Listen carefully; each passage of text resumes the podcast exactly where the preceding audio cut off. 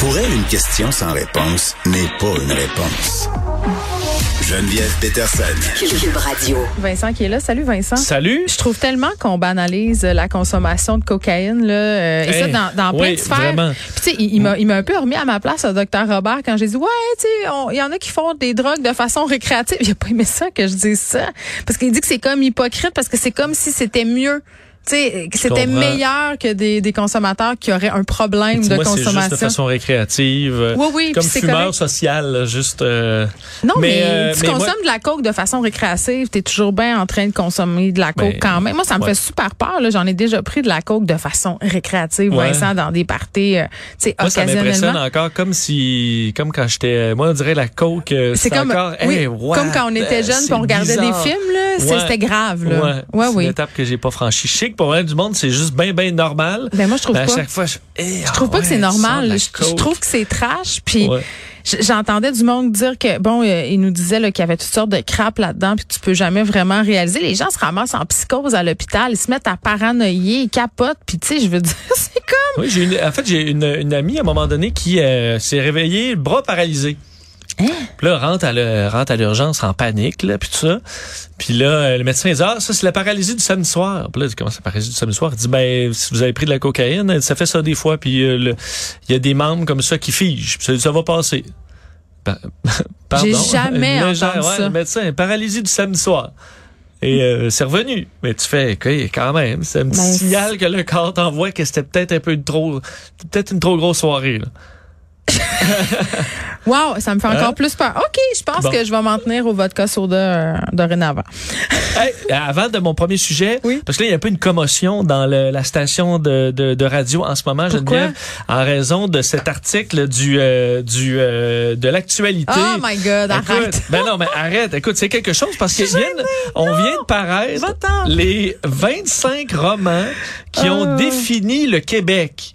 Ouais. Rien de moins, là. Ben, je sais pas. OK, grâce à des fins connaisseurs de la littérature québécoise là-dedans, des auteurs, on voit Stanley Péan, José Boileau, donc des journalistes, des écrivains, Arsenault. Gérard Bouchard et tout ça, euh, qui euh, ont donc donné les 25 livres, selon eux, marquants pour le Québec, qui, euh, on dit, là, je vais te lire, nous avons recensé certains des romans décrivant le mieux le Québec d'hier ou d'aujourd'hui, d'abord pour le pur bonheur de replonger dans ces classiques et de faire partager nos plaisirs de lecture, mais surtout pour amener une réflexion sur les multiples façons dont la littérature a contribué à tracer le portrait de, de qui nous sommes et pour montrer qu'elle a enrichi, qu'elle enrichit la société autant qu'elle s'en nourrit. Et là, pourquoi je t'en parle de ça? Parce que Oui, tu le sais, c'est Oui. que ton livre euh, re- se retrouve dans ces, ces le sais, 25-là, La déesse des mouches à feu de Geneviève Petersen. Ça n'a pas de bon À sens. côté de, des Kamouraska d'Anne Hébert. Je le sais.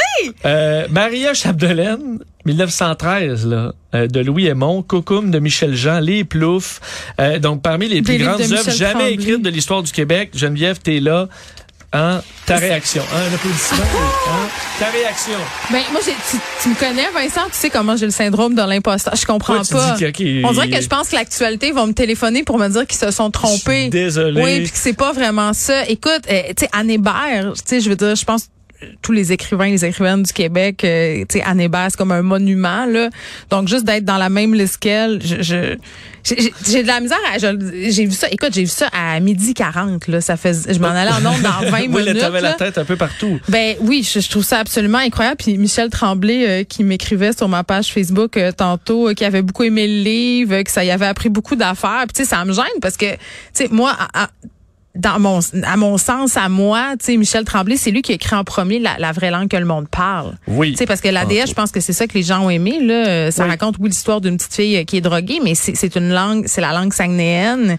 C'est dit un jeu. dans le petit texte, le ton intense typique des adolescents, les références à l'époque et le vocabulaire authentiquement sagnéen ça. l'impression d'un voyage dans ces derniers temps, pré-Internet à la fois proche et lointain. Ben c'est ça. Donc là, qui m'écrivent ça, euh, qui avait aimé le livre, euh, je sais pas. Là, je Ben, moi, ce que ce j'espère, c'est que le 26e que je- c'est le survenant et que t'as juste bumpé ce livre Ah, parce que t'as pas aimé ça au cégep? et que là enfin on pourra l'enlever des euh, du cursus scolaire pour mettre toi? la déesse des bouches à feu. Ben, et, tu sais, euh, Si t'as moi, bumpé le survenant, je te, je, je, je, te paye une bouteille. là. la déesse qui est vraiment très, très enseignée dans le cours de littérature québécoise au cégep. Donc, ça se peut que je bumpe le survenant Ben là, pour vrai. Ça m'aurait donné tellement plus le goût de la lecture de lire un livre comme ça, Ben, plus c'est- récent. Sais-tu qu'est-ce qui me fait le plus plaisir dans, dans tout? Parce que pour vrai, je, je le disais tantôt, là, sans niaiser, je reçois presque quotidiennement encore des messages de personnes sur la DS. C'est un roman que j'ai écrit en 2014. Là, puis là c'est vrai, tu sais, il y a eu le film l'année passée, il y a eu François Legault aussi qui l'a suggéré. Là, Tu sais, tout ça est tout ça est, est fou. Là. Oui.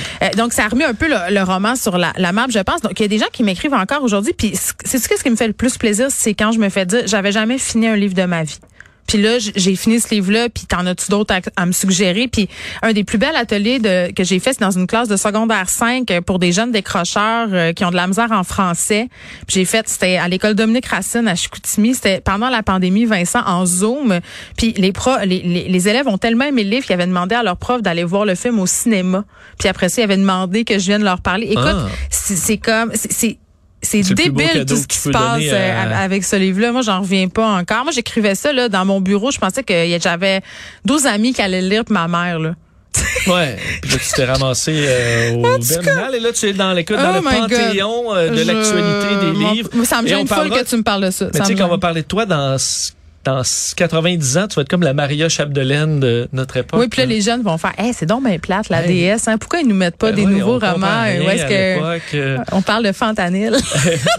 Écoute, peut-être, mais en tout cas, félicitations Oh, euh, de la part de toute l'équipe. bon, ah mon Dieu, j'ai- j'aime pas ça. OK, euh, tu veux me parler de l'application Tim Hortons? Oui. La- Il y a une application, par exemple, je savais même pas. Ben, moi, je l'ai pas, là. Vous dites, bon, je suis pas le fan numéro un. non, t'es pas tout le je suis temps rendu euh, Je sur suis Tim? plus un McDo qu'un Tim. Moi aussi, euh, Eh, c'est vrai, on peut être- séparer les gens euh, en deux catégories, les McDo et les Tim. Moi aussi, je suis dans le. Tim McDo. C'est sûr. Sûr que Tim Horton, en tout cas, dans le Canada anglais, ils ont choisi leur camp, clairement.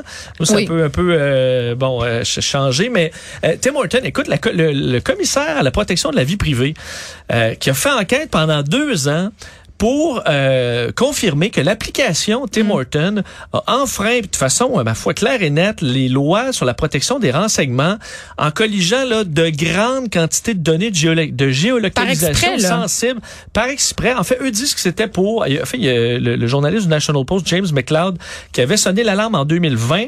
Ça avait amené une enquête, parce que lui avait analysé son téléphone pour se rendre compte que l'application avait suivi sa position 2700 fois en moins de cinq mois, et ce, même si l'application était fermée.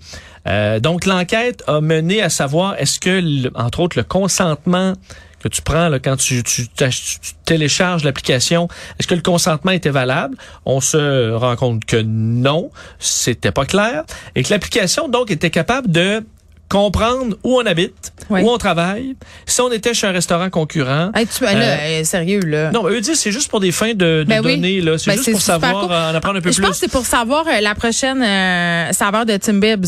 Je pense que c'est ça. euh, Pour bien la déterminer, là. Exactement. Parce que moi, je veux juste te dire, Vincent, si je me trouve au coin de la rue Mont-Royal et d'Orléans, c'est forcément parce que j'aime la vanille. Euh, moi, je pense que c'est ça. Plus, je pense qu'il y a quand même quand des. Moi, je pense que oui. plus vanille. Ben, on était capable, euh, et donc, euh, disent que c'est très dangereux parce que, ultimement, ces données-là auraient pu servir à savoir tout d'un individu, incluant croyances religieuses, parce que tu t'en vas-tu dans des églises, de bon sens pour des préférences sexuelles, affiliations politiques. Tu pourrais tout savoir en analysant tous les déplacements de quelqu'un? Moi, je sais tout que- ça en regardant les souliers du monde. Hein. Juste, juste à me le demander. Ah ouais, tu en prends beaucoup La sur le- science, euh, oui, la, la science, science du soulier soulier. peut t'en dévoiler, Vincent, beaucoup. Euh, ce, que, ce que je trouve plate, par contre, c'est que le commissaire là-dedans a fait euh, émet des recommandations qui ont d'ailleurs toutes été suivies dès le début de l'enquête. Tim Horton a retiré cette, cette option-là, disons ce, ce Ouais. facteur-là de l'application. Euh, et là, on leur impose, en fait, dans les recommandations, de supprimer toutes les données, instaurer un nouveau système et compagnie. Euh, Tim Horton a accepté tout ça. Mais ma foi, c'est quoi les conséquences? Ça prend des conséquences. Des compagnies qui nous qui euh, qui utilisent nos données là de façon tellement euh, irrespectueuse et on le fait, il y en a tellement toutes sortes d'applications qu'on télécharge qui ont pour but d'avoir une utilisation précise et qui finalement siphonnent tous les données qu'ils peuvent, dans certains cas les revendent. puis si C'est pas c'était le cas pas dans fait. Vincent, là. Hein, si Ben, pas fait pogner, ça, ça aurait On continué dirait cette c'est pour des fins de marketing. J'en ai rien à foutre, moi, de votre marketing, Tim Horton. Puis- Arrêtez de me suivre sur mon application qui a pour but de- d'avoir une promotion sur euh, votre sandwich. Là. Moi, Donc, je pensais aussi qu'avec, puis peut-être t'as pas la réponse, je vais pas te mettre dans cette situation plate, là, mais tu sais, quand, quand tu télécharges une app, là, puis quand tu l'utilises pour la première fois, t'as tout le temps deux options, là, sur la, la Oui. localisation, là, l'autoriser, euh, pas l'autoriser ou Si l'autoriser juste quand l'app est active. Moi, je clique tout le temps là-dessus, mais je reviens tout le temps à la question du consentement éclairé.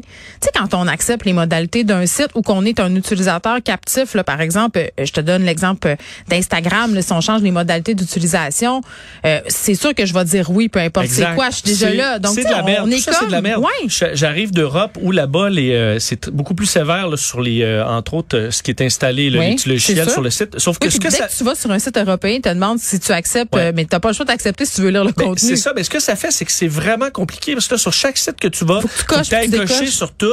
Euh, fait que souvent pour par- parce que t'as pas le temps, Ah, moi, je sur oui, tout oui. accepté. Ce qui doit être fait, c'est pas ça. C'est pas de nous donner le fardeau de cliquer sur mille affaires. Ouais. C'est d'interdire tout ça, tout ce qui est inutile de suivi, de, de même si on dit ah mais ça va donner des publicités plus précises, ça va augmenter, Non, mais on, attends, on là, en a il rien nous martèle, pour vrai, c'est du harcèlement. Moi, je, au début, là, quand on a commencé à jaser de ça, ma position était la suivante. Puis je pense qu'on en a déjà même parlé ensemble. Je disais, ouais, mais tu sais, des publicités, il y en a. Quand c'est gratuit, écoute, c'est avec ça qu'ils paient leur plateforme, euh, qui me donnent des pubs qui me conviennent. C'est quoi le problème?